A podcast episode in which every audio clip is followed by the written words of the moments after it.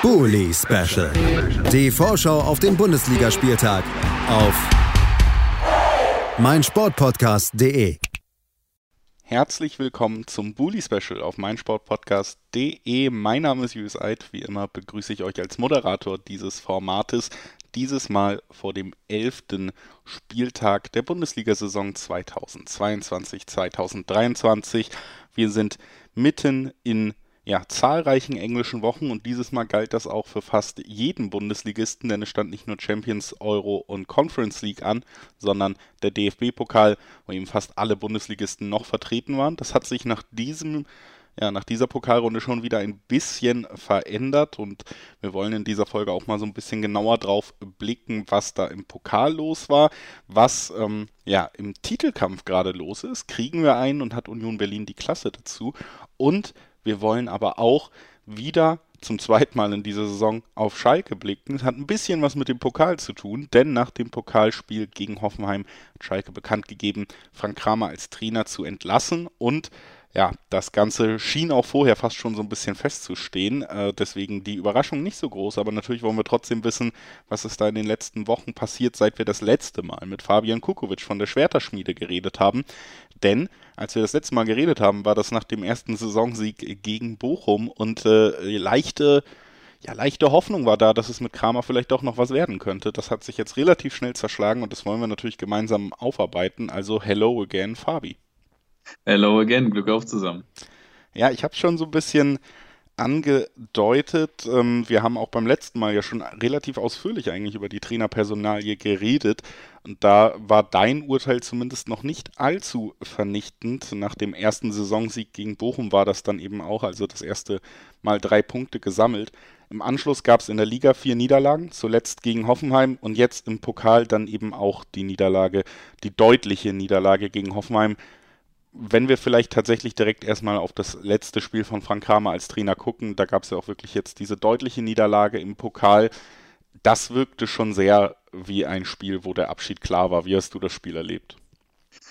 Ja, das, äh, das Hoffenheim-Spiel jetzt im Pokal, das war ähm, das war ein Spiel, wo man nicht davon sagen kann, dass, dass alle zu 100 Prozent hinter, hinter Kramer gestanden haben, glaube ich. Also ähm, gab es ja auch den einen oder anderen Bericht danach, dass es da ähm, durchaus Spielergruppen gab, die ja, die da das Heft in die eigene Hand genommen haben. Ob das stimmt, weiß man nicht. Aber Fakt ist auf jeden Fall, dass da nicht jeder zu 100 Prozent äh, an, an die Mission geglaubt hat. Ähm, das hat sich aber auch schon vorher abgezeichnet.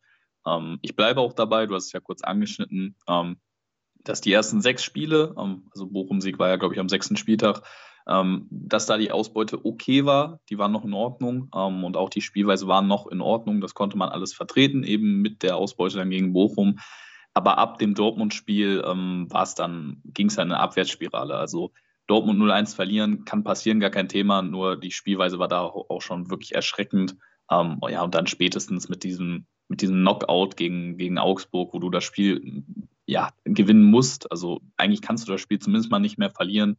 Ja, und dann äh, Leverkusen und Hoffenheim, das war eigentlich nur noch Formsache. Ähm, das, das, das war schon Offenbarungszeit. Also für mich hätte es nach, nach Leverkusen eigentlich spätestens enden müssen. Ähm, ja, dass Kramer jetzt noch die beiden Hoffenheim-Spiele gekriegt hat. Das Ergebnis spiegelt es irgendwo, irgendwo wieder, dass es da auch keine, keine, ähm, keine Hoffnung für die Zukunft gab. Da würde ich gern noch kurz dabei bleiben, weil rein ergebnistechnisch erstmal sieht man natürlich 1 zu 0 im Derby verloren gegen Dortmund, die da sicherlich auch als Favorit in dieses Spiel gehen, die sich ja auch durchaus schwer getan haben gegen Schalke. Man muss natürlich anmerken, Schalke mit wenig bis gar keinen Offensivbemühungen, aber zumindest eben auch nicht jetzt äh, vielleicht befürchtete Klatsche da bekommen. Dann äh, Schalke Augsburg hast du angesprochen, relativ wildes Spiel, wo man am Ende 3-2 verliert, obwohl man in Überzahl ist, aber auch das Ergebnis legt ja jetzt nicht nahe, dass da alles komplett schief gegangen ist. Also das waren die beiden Spiele nach dem ersten Sieg über Bochum. Dann gab es Leverkusen, dieses deutliche 4 zu 0, aber Bayer Leverkusen an guten Tagen natürlich eine sehr offensiv starke Mannschaft. Trotzdem sagst du, da hätte dann schon Schluss sein müssen. Was ist denn in diesen drei Spielen so schnell dann doch gekippt? Ähm, war das wirklich so spürbar, dass der Trainer die Mannschaft nicht erreicht oder ist es generell vielleicht diese sehr defensive Herangehensweise, die die Spieler ausgezeichnet hat, was, was hat da besonders gestört in diesen Partien? Naja, das Problem ist schlichtweg, dass äh, die Teams, die du jetzt aufgezählt hast, ähm, also sowohl Leverkusen als auch Dortmund und Augsburg können wir auch gerne mit dazu nehmen. Das sind auf dem Papier alles äh, gute Mannschaften, ähm, aber gucken wir halt auf die Konkurrenz. Also die anderen Teams punkten auch gegen mal gegen Dortmund und Leverkusen und Leverkusen jetzt gegen Frankfurt zuletzt auch eine richtige Klatsche kassiert.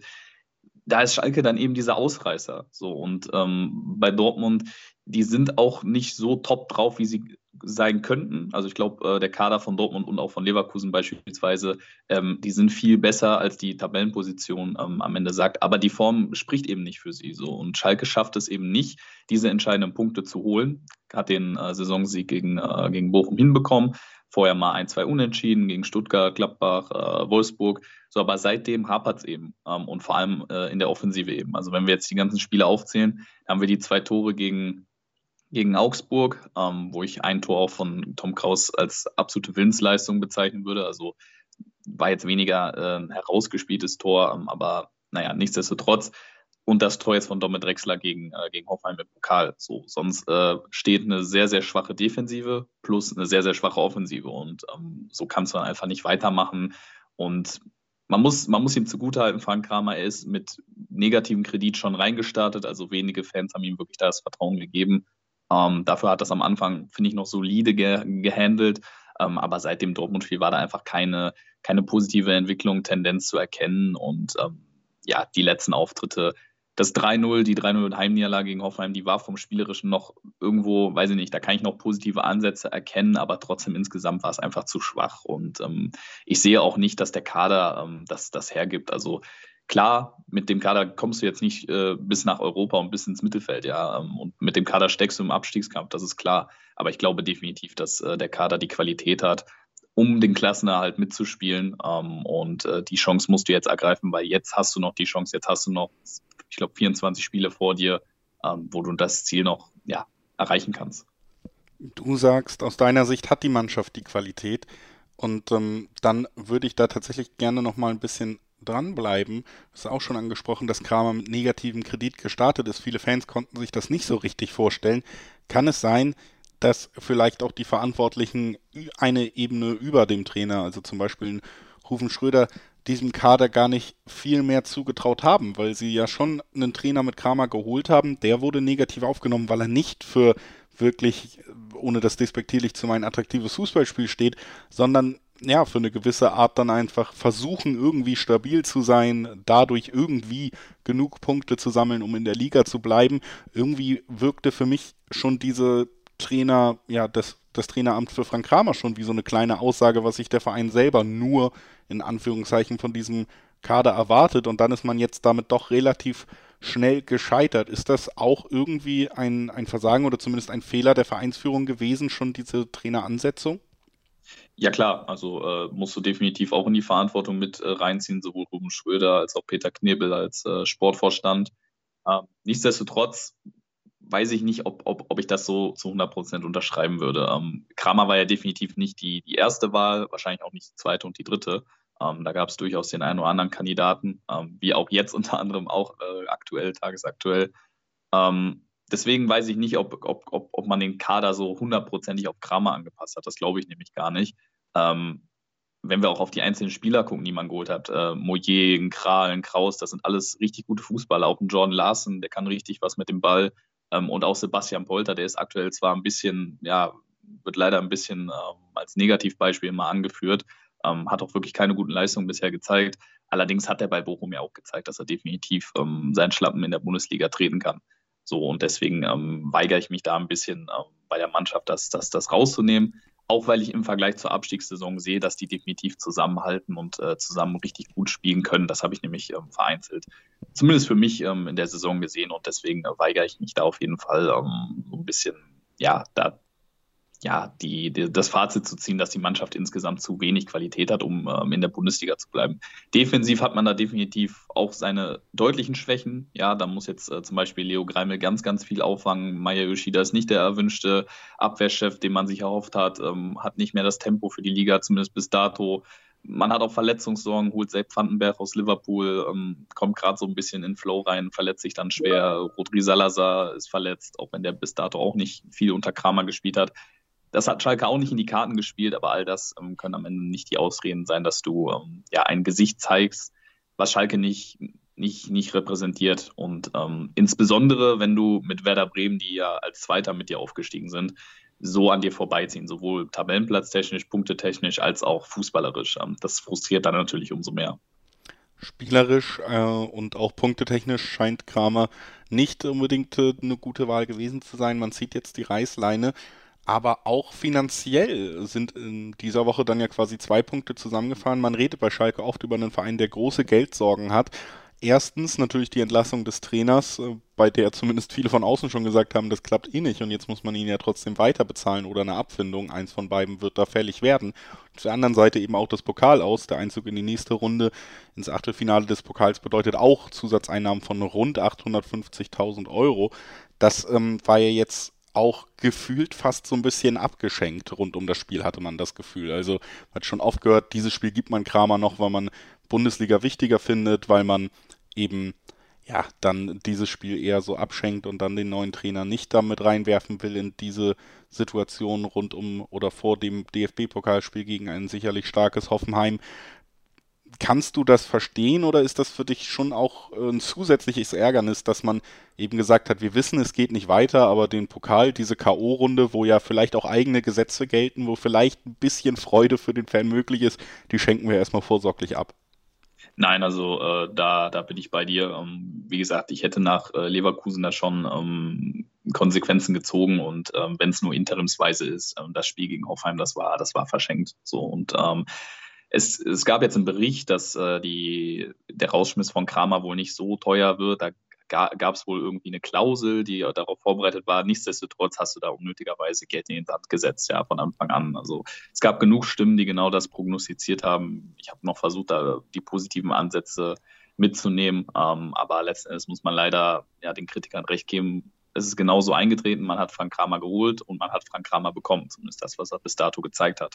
Ähm, so richtig neu erfinden konnte er sich da nicht. Ähm, deswegen muss man da alle ähm, zur Verantwortung ziehen. Ja, muss man äh, auch dafür kritisieren. Und ähm, Schalke hat sicherlich massive Geldsorgen. Ich glaube, das bestreitet gar kein Fan. Ähm, aber Werder Bremen hat diese nun auch. Vielleicht ähm, haben sie etwas mehr Spielraum, das mag sein, aber Stand jetzt muss man Werder Bremen da als Benchmark setzen, weil sie einfach mit ähnlichen Mitteln ähm, ja, enormes schaffen. Ähm, und auch Union Berlin war mal an dem Zeitpunkt, auch wenn die aktuell massiv überperformen. Ähm, aber Schalke 04 muss besser dastehen, als sie es jetzt aktuell tun, sowohl auf dem Tabellenplatz als auch ähm, ja, faktisch ähm, von der Art, wie sie, wie sie Fußball spielen. Dann lass uns das doch mal als Anlass nehmen, um so langsam Richtung Zukunft zu schauen. Du hast es gesagt, sie müssen anders dastehen. Du hast auch gesagt, du traust dem Kader mehr zu. Was für eine Art Fußball traust du diesem Kader zu? Was für Spieler hat Schalke, wo du sagst, auf die kann man aufbauen, auf die wollen wir setzen und dieser Ansatz, also was für ein Ansatz wäre wünschenswert von einem neuen Trainer?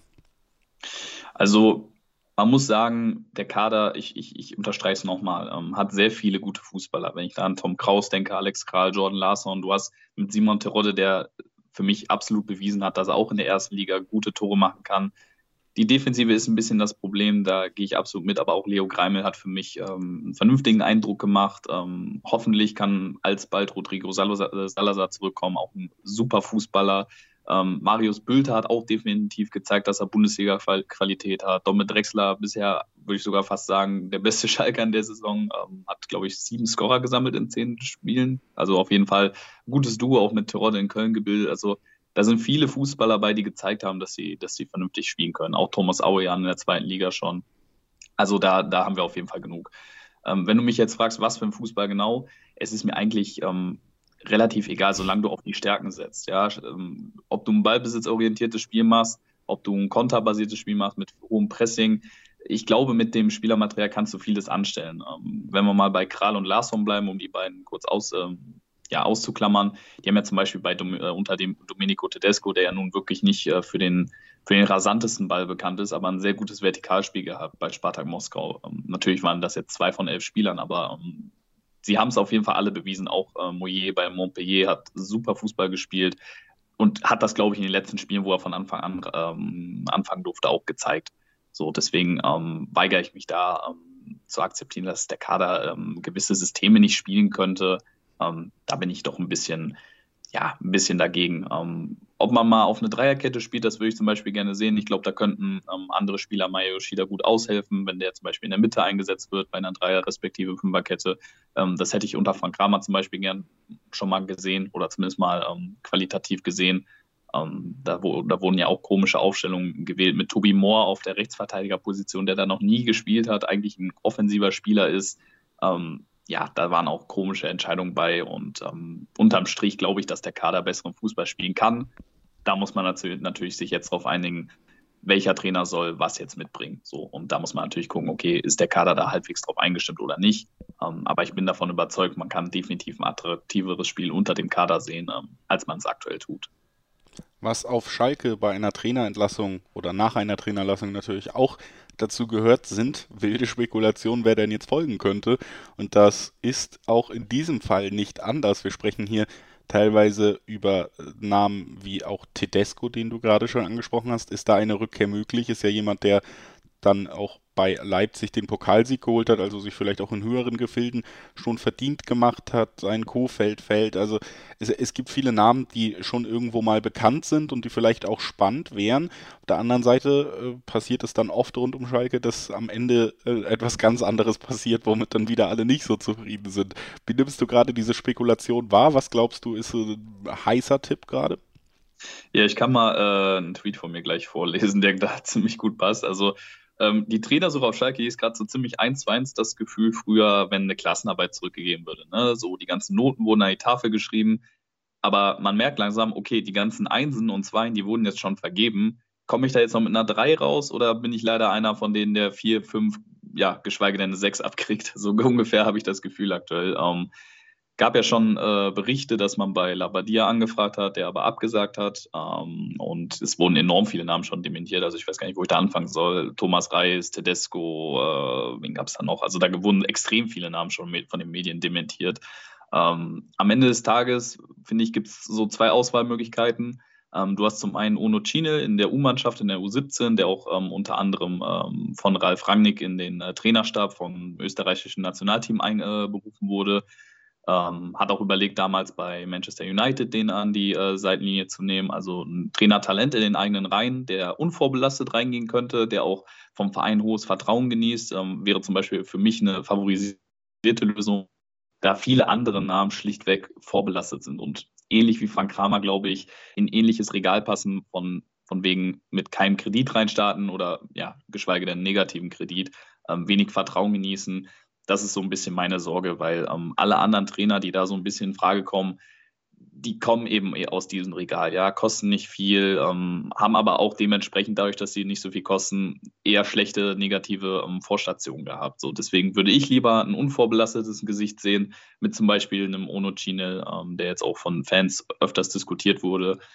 Aber gut, am Ende des Tages ähm, ist es, ist es spannend. Ja, ich habe heute schon Twitter mehrfach aktualisiert, äh, komme gar nicht mehr runter, bis dann ähm, ja, unser Sky-Reporter gesagt hat, ähm, heute wird das erstmal nichts mehr wahrscheinlich. Mal gucken, ob gegen Hertha am Sonntag schon ähm, ein neuer Coach auf der Trainerbank sitzt. Ansonsten macht es wahrscheinlich ähm, Matthias Kreuzer zusammen mit Mike Büskens als Assistenztrainer ähm, vorerst, aber die werden auf gar keinen Fall eine langfristige Lösung werden dann, äh, ja, lass uns da noch ganz kurz einmal nachhaken. Mike Büskens hat ja der letzten Saison übernommen und dann einen hervorragenden Job gemacht, der auch zum Aufstieg geführt hat. Trotzdem immer wieder klar gemacht, eigentlich will er diesen Posten gar nicht. Ähm, das würdest du dann jetzt auch ausschließen, dass man den nochmal ja. länger in dieser Position sieht? Ja, das kann man hundertprozentig ausschließen. Ähm, also Mike Büskens hat das immer klar formuliert, hat sich auch damals in der äh, Rückrunde nie als äh, nie als Cheftrainer, sondern immer als Interimstrainer bezeichnen lassen. Das war ihm immer ganz, ganz wichtig und äh, hat, ähm, also es ist, es ist überhaupt kein Thema auf Schalke, dass Mike Büskens nochmal ähm, als Cheftrainer ähm, an die Seitenlinie geht. Dann lass uns das Trainerthema abschließen mit einer einfachen, vielleicht aber auch schweren Frage. Wen wünschst du dir denn? Ja, habe ich gerade ja schon mal angeschnitten. Ähm, ich glaube, für den Verein ist es das Beste, ein unvorbelastetes Gesicht zu holen. Ähm, ein Gesicht, mit dem viele vielleicht auch ein bisschen Hoffnung verknüpfen können. Ähm, und das wäre zum Beispiel in Ono Chinel, wie gesagt, U17-Trainer von Schalke ähm, und aktueller Co-Trainer ähm, mit Ralf Rangnick bei, bei Österreich.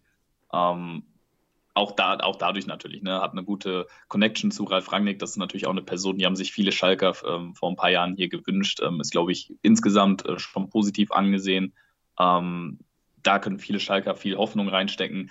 Alle anderen Namen äh, würde ich natürlich äh, erstmal äh, fair begrüßen und eine faire Chance geben, keine Frage. Aber die haben alle eine gewisse, ja, ein belastetes Gesicht und ähm, wecken, glaube ich, nicht die positivsten ähm, Erinnerungen. Thomas Reis wäre wahrscheinlich am ehesten noch ähm, derjenige gewesen, der, dem ich das am ehesten noch zugetraut hätte, aber da scheint es auf Schalke auch Bedenken zu geben und äh, wurde jetzt auch von einigen Medien doch ähm, schon dementiert, dass er ähm, Cheftrainer wird.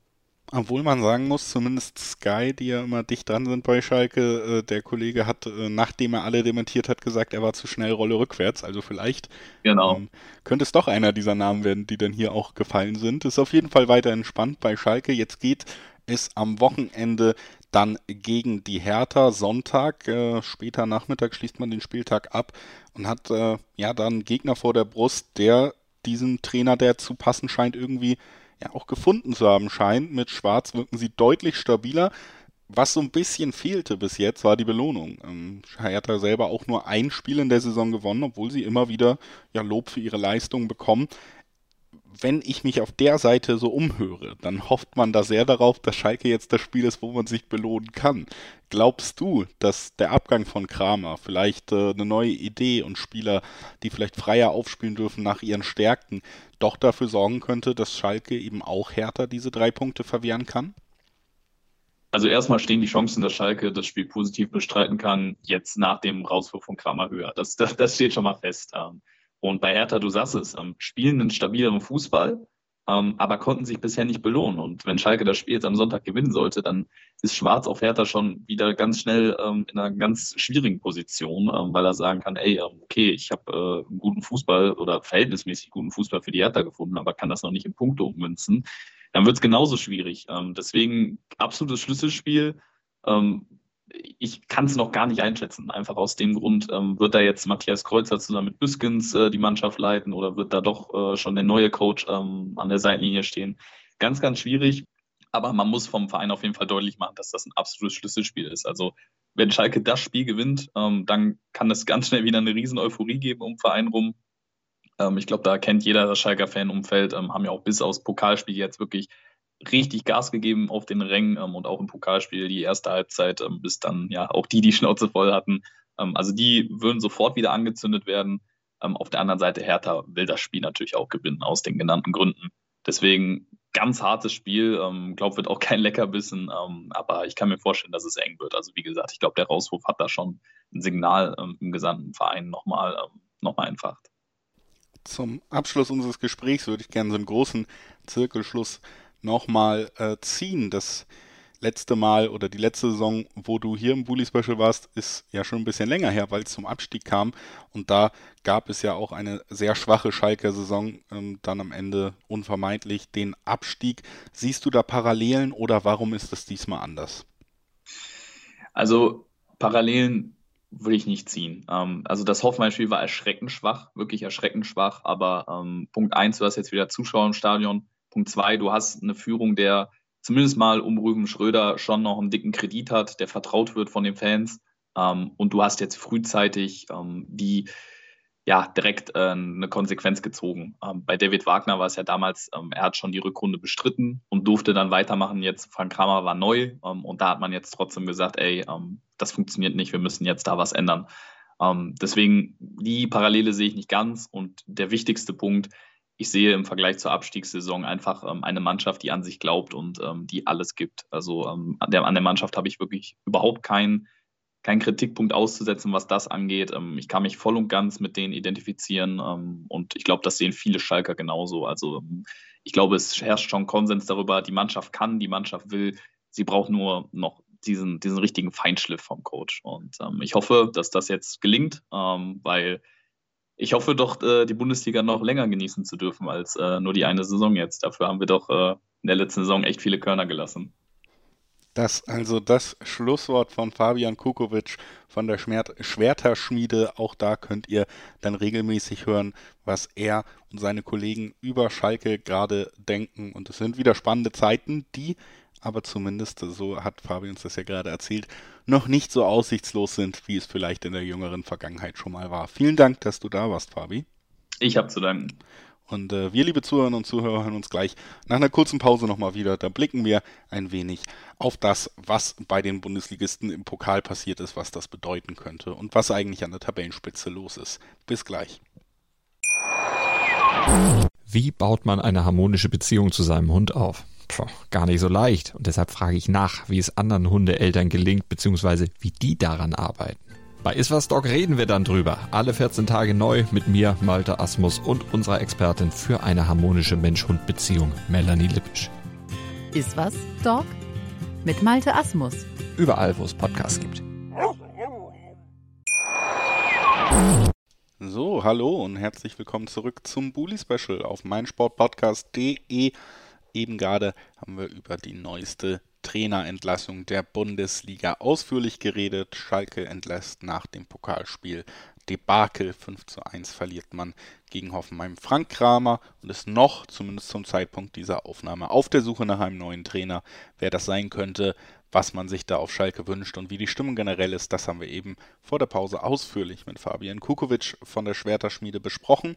Und jetzt ist der nächste äh, ja, Terminpunkt oder das nächste Thema auf unserer Agenda, diesem Podcast, dass wir uns nochmal so einen kleinen Rundumschlag anschauen. Was war denn im Pokal los? Was bedeutet das vielleicht für einige Vereine? Was können wir daraus lernen? Und das tue ich heute für euch, denn Aufgrund einer sehr kurzfristigen Terminabsage ist der eingeplante Gast hier leider nicht mehr heute einsatzfähig und wir haben eben einen relativ strikten Veröffentlichungsrhythmus, den ich gerne auch nochmal kurz erklären kann. Wir müssen irgendwann am Donnerstag mit der Aufnahme raus. Am Freitag ist schon das erste Bundesligaspiel und wir wollen natürlich schon, dass eine Folge zumindest einen Tag Halbwertszeit hat. Deswegen sind wir da so ein bisschen hier eingespannt und ich muss dieses Mal tatsächlich so improvisieren, dass kein Gast da ist. Immerhin oder nicht nur immerhin, sondern schönerweise hatten wir auf jeden Fall Fabi mit seinen spannenden Einblicken schon in diesem Podcast. Jetzt versuche ich nochmal ein bisschen durch diesen zweiten Thementeil hier eben durchzuführen, bei dem wir unter anderem, wie gesagt, mal auf einige ausgewählte Ergebnisse im Pokal blicken wollen. Viele Bundesliga-Vereine, muss man sagen, haben zumindest den Soll erfüllt, äh, können wir sagen. Eintracht Frankfurt 2 zu 0 gewonnen gegen die Stuttgarter Kickers, Mainz 3-0 gegen Lübeck, Leipzig für mich äh, überraschend hoch gegen einen eigentlich starken HSV in dieser Saison 4 zu 0 auch das Weiterkommen gesichert. Selbst die Bochumer, kann man in Anführungszeichen sagen, haben es sich äh, ja in die nächste Runde des Pokals gekämpft, obwohl sie immer noch nicht wirklich gut in Form wirken. Und das wäre auch so das erste Spiel, wo man vielleicht ein bisschen drauf gucken müsste denn mit Leitsch hat Bochum ja schon den neuen Trainer angestellt, der sie aus dem, im besten Falle aus dem Abstiegskampf in dieser Saison eben führen soll, die Klasse halten soll und eine wirkliche ja, Verbesserung in der Spielanlage, die ist noch nicht wirklich sicher beim VfL. Das hat man eben auch gesehen gegen die unterklassigen Elversberger, die zwar eine gute Saison spielen, aber halt mehrere Ligen unter den Bochumern unterwegs sind, hat man sich wahnsinnig schwer getan, hat äh, vor allen Dingen halt lange gebraucht, um wirklich auch einen Treffer zu erzielen. In der 85. Minute fiel der Siegtreffer. Das ist natürlich keine unbedingt gute Nachricht aus Bochumer Sicht, dass man sich da so wahnsinnig schwer tut, weil an diesem Wochenende geht es am Sonntag gegen Union Berlin. Und wenn man sich schon gegen Elversberg schwer tut, um ja, Tore zu erzielen, dann wird es gegen Union Berlin sicherlich bei weitem nicht einfacher werden. Und deswegen blicken wir hier tatsächlich dann auch auf das erste Spiel. Ich kann ja auch mal Tipps abgeben, nicht nur unsere Gäste und sagen, ja, äh, ich glaube, das dürfte ein relativ klares Ding für Union Berlin werden, die sich damit auch an der Tabellenspitze halten werden. Also das schon eine spannende Situation auf beiden Seiten. Bochum, wie gesagt, da scheint der neue Trainer noch nicht richtig zu zünden, zeigt auch das Pokalspiel und Union Berlin natürlich auch eine super spannende Mannschaft, wo wir demnächst auch wirklich nicht mehr um einen Schwerpunkt hier im Bully Special drumherum kommen werden. Also da werden wir auch nochmal ausführlicher drauf blicken. Etwas überraschend tatsächlich schon für mich, dass Freiburg gegen St. Pauli in die Verlängerung gehen musste. Auch da muss man sagen, dass jetzt so ein kleines Fragezeichen rund um Freiburg im Raum steht, denn sie haben einen super Start in die Saison gemacht, sind gut reingekommen, standen auch ganz oben in der Tabelle mit Union, auch sogar vor den Bayern. Das hat sich am letzten Wochenende erledigt, denn da gab es eine deftige Niederlage gegen Bayern München, eine in der Höhe, die es auch in der jüngeren Vergangenheit eigentlich nicht so oft gab, weil Freiburg sich da immer sehr stabil präsentiert hat. Und jetzt hat man sich eben auch wahnsinnig schwer gegen St. Pauli, einen Zweitligisten, der selber gar nicht so gut in dieser Saison unterwegs ist, gezeigt, konnte tatsächlich dramatisch sich in die Verlängerung retten, also wirklich dramatisch, und der man in der 93. Minute erst den Ausgleich erzielt hat und in der 119. Minute dann eben den Siegtreffer. Also beides Male Last Minute. Man kann immer hier auch das Positive natürlich draus ziehen und sagen, gut, dann war das ein Mentalitätssieg, solche Spiele zu gewinnen. Das gibt Spielern nochmal einen Boost. Aber es macht ein bisschen nachdenklich, dass man sich erstens gegen ein Bayern, was auch nicht nur gute Ergebnisse in dieser Saison eingefahren hat, so wackelig präsentiert hat und vor allen Dingen eben auch, dass man sich so wahnsinnig schwer gegen St. Pauli getan hat, obwohl man nicht mal am Millantor unterwegs war, sondern eben an der eigenen Heimstätte. Also es war wirklich ein wildes Spiel durch die späten Tore und zwar von der Seite, wo man es nicht unbedingt erwartet hätte. Jetzt geht es an diesem Wochenende für die Freiburger gegen Werder Bremen und auch die nehmen so ein bisschen was aus dem Pokal mit. Die sind nämlich tatsächlich ausgeschieden gegen den sehr guten in diesem Jahr Zweitligisten Paderborn, der ähnlich wie Werder durch auch sehr attraktiven Bundesliga-Fußball besticht. Also das ist schon tatsächlich, muss man sagen, ein äh, ja, überraschendes Ergebnis. Klar hat Paderborn sich das verdient, spielt auch guten Fußball in dieser Saison, aber Werder ja auch eigentlich ganz gut in der Bundesliga unterwegs und einer der Vereine, denen ich auch gerne zugeguckt habe, dessen Entwicklung ich wahnsinnig oder deren Entwicklung ich eher wahnsinnig positiv in dieser Saison wahrgenommen habe. Und ähm, da scheint es jetzt auch so ein bisschen wieder bergab zu gehen nach diesem furiosen Start.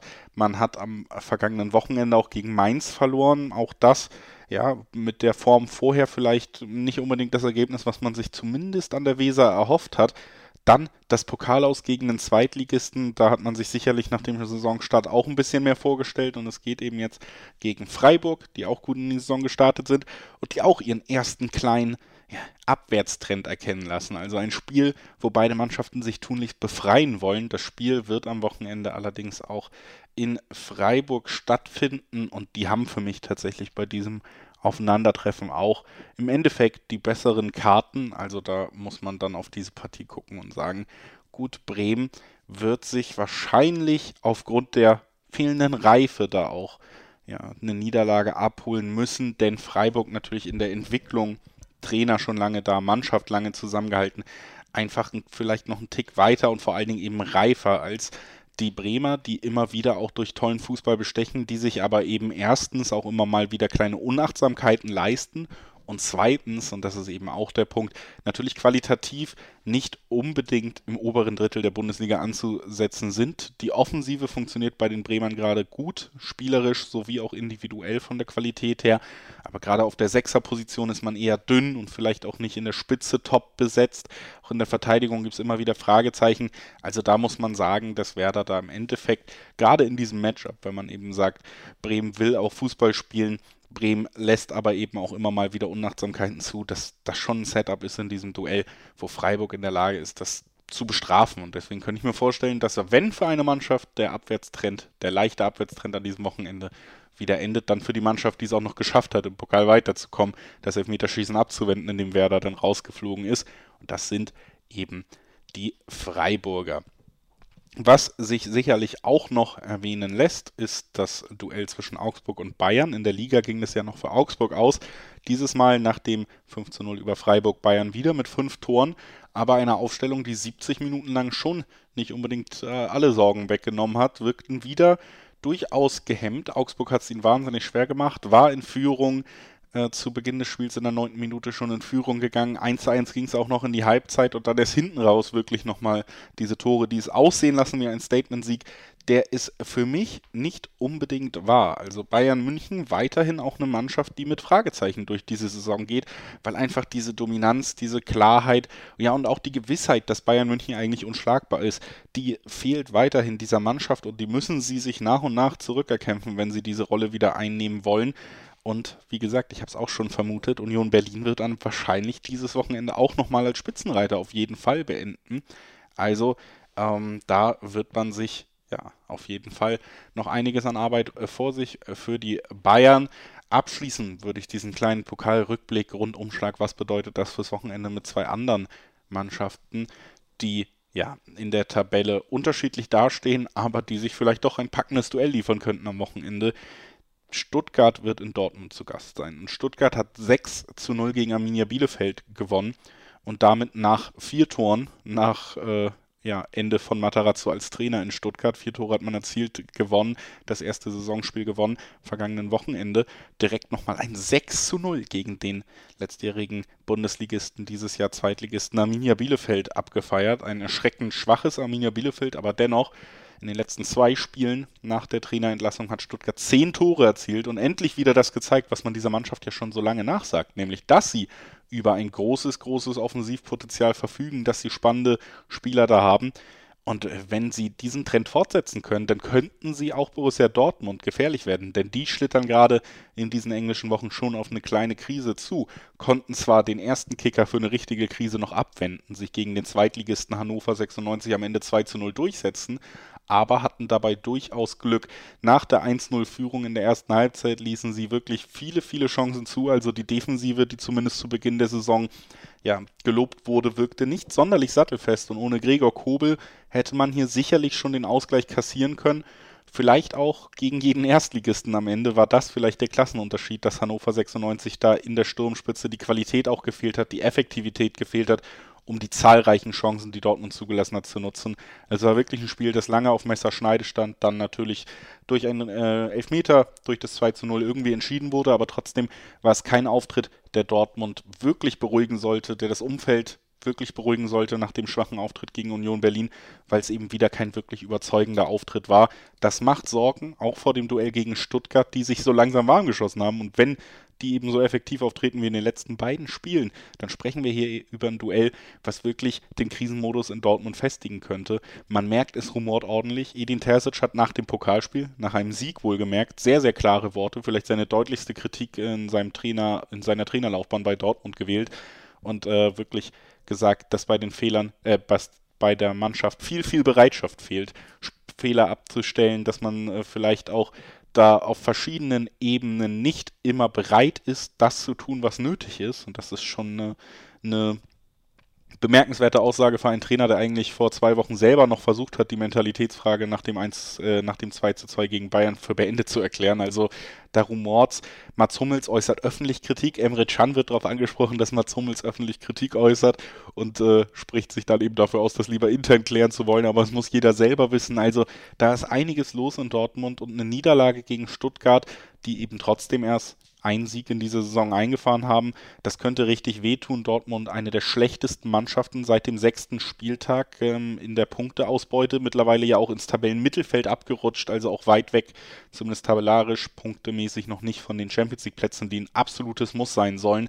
Und eine Niederlage gegen Stuttgart könnte dafür ganz, ganz große Diskussionen sorgen. Und ich halte sie, wie gesagt, nicht für ausgeschlossen in der Verfassung, in der sich jetzt beide Mannschaften befinden dann haben wir in Dortmund eine ganz große äh, Diskussion rund um oder nach diesem Spieltag, wenn das wirklich so kommen sollte. Und natürlich auch dann irgendwann Fragezeichen, ob man das Langzeitprojekt Terzic so wie gewünscht auch durchziehen kann. Also wirklich eine heiße Phase für Dortmund jetzt, Spiel auf Spiel auf Spiel. Zumindest in der Champions League läuft es ja noch, aber man muss da wirklich aufpassen und jeder Fußballfan, der ja, ein bisschen gespannt ist, was da in Dortmund passiert, sollte gerade an diesem Wochenende wirklich die Augen aufhalten.